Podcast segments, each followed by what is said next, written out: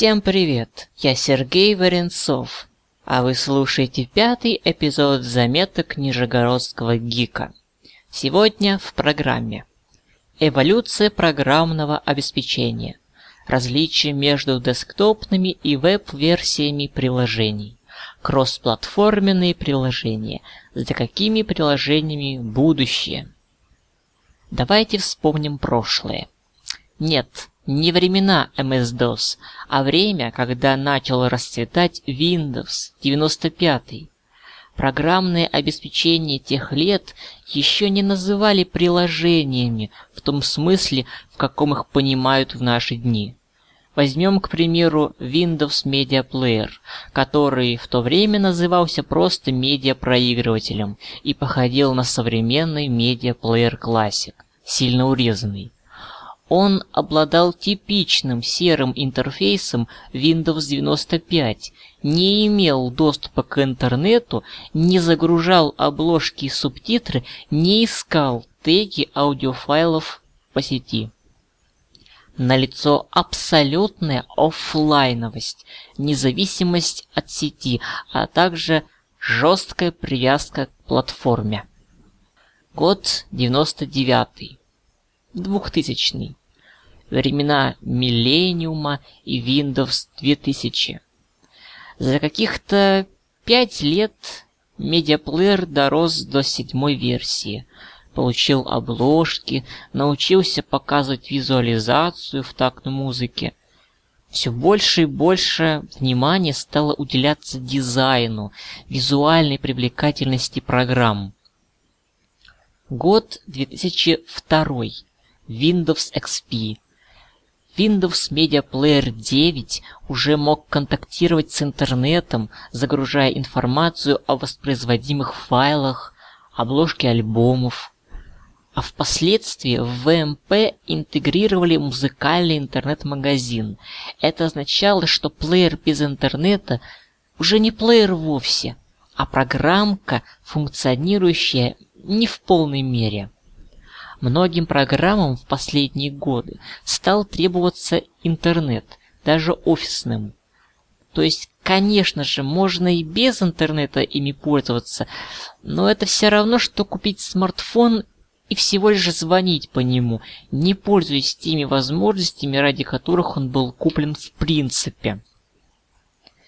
Это про Windows но тенденция имеет свойство распространяться на все десктопные операционные системы.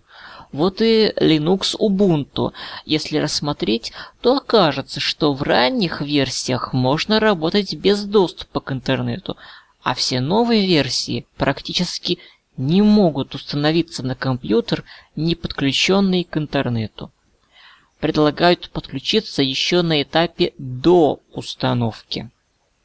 В дистрибутив не вкладываются языковые пакеты, критические и рекомендованные обновления, а также необходимые кодеки. Все нужно качать из сети, пусть и автоматически, без усилий со стороны пользователя. В последнее время намечается плавный переход к веб-приложениям. Даже у меня на рабочем столе Ubuntu 12.04 половина ярлыков ведет на веб-приложения, которые благодаря Google Chrome запускаются совсем как обычные десктопные. Потому и набирают популярность, потому что вычислительная мощность нужна серверам, а не клиенту, то есть не моему ноуту. Это позволяет запускать веб-приложения на всем, что может выдержать браузер Google Chrome, даже на самых маленьких и стареньких устройствах. Можно заходить в почту Gmail с почтовой программой, например, от Mozilla, а можно использовать приложение Gmail offline. Оно не зависает, не нуждается в пароле приложения, его не нужно устанавливать классическим способом, оно практически не занимает места на диске. А главное, оно, как и тысячи других веб-приложений, кроссплатформенное, то есть может запускаться на Windows, Linux и прочих операционных системах. Главное, что под ту или иную ОС существовала версия Chrome. Да, кстати, Google Chrome OS практически полностью состоит из веб-приложений. Это первая операционная система, которая рассчитана на постоянное подключение к интернету. Первые бета-версии нельзя было даже просто запустить, если компьютер не был подключен к сети. Итак, основные отличия веб-приложений от десктопных на примере первых – Веб-приложения легкие и практически не зависают.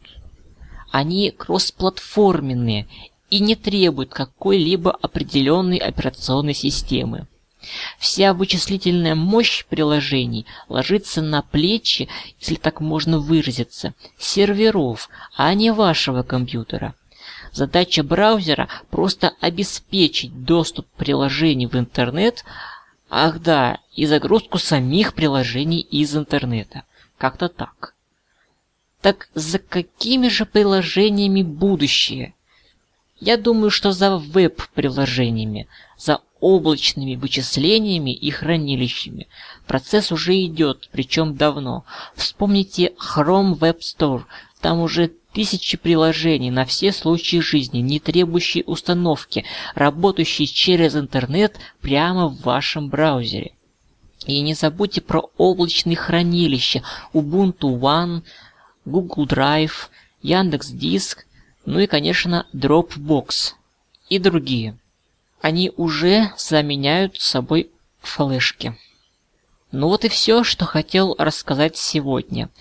Подписывайтесь на новые выпуски, оставляйте комментарии, они очень важны. Делитесь с друзьями. Это был Сергей Варенцов. Всем пока!